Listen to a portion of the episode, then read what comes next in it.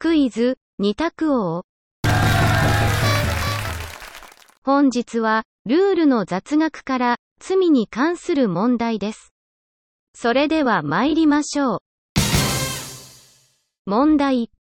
かくれんぼで、鬼が勝手に帰ると、監禁罪になる。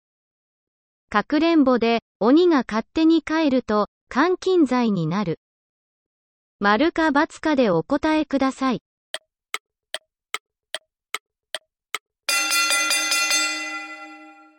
正解は、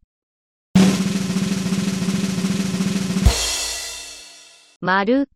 かくれんぼで、鬼が勝手に帰り、そこに、悪意があると認められたら、監禁罪として、刑に問われます。いかがでしたか？次回も、お楽しみに。